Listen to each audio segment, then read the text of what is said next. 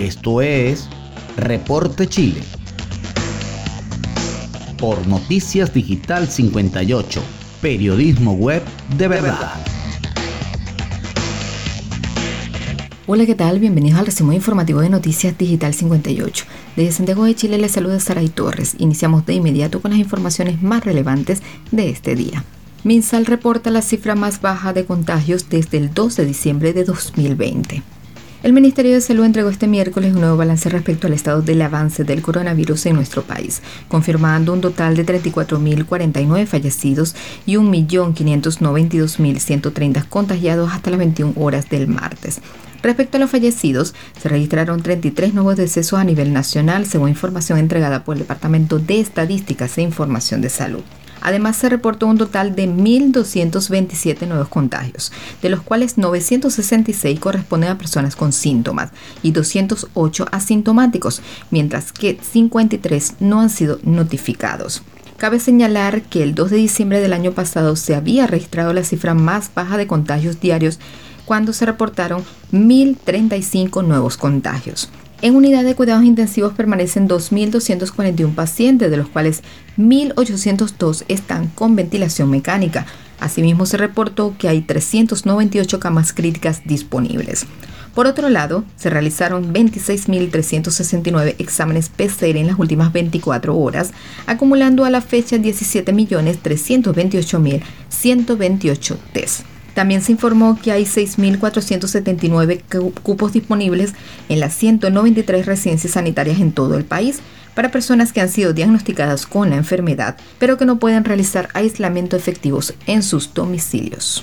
Y avanzamos en las informaciones en digital58.com.be. Llegó a Chile nuevos cargamentos de vacunas Pfizer BioNTech. A primera hora de este miércoles arribó al país un nuevo cargamento de 88.920 vacunas de Pfizer BioNTech como parte de la estrategia para combatir el coronavirus. El ministro de Salud informó que con este envío se superan los 26 millones de dosis integradas al país para continuar con la campaña de vacunación masiva contra COVID-19.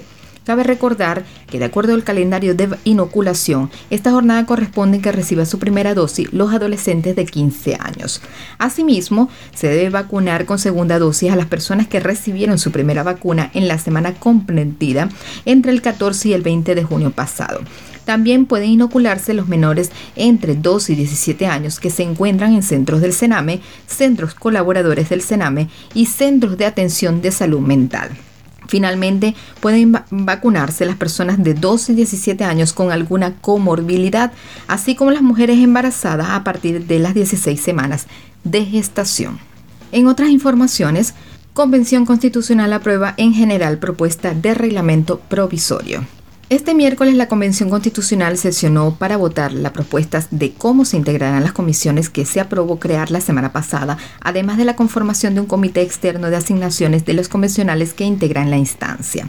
En esta instancia, los convencionales aprobaron la idea de, en general, de la propuesta para un reglamento provisorio, el cual fue formulado por la mesa.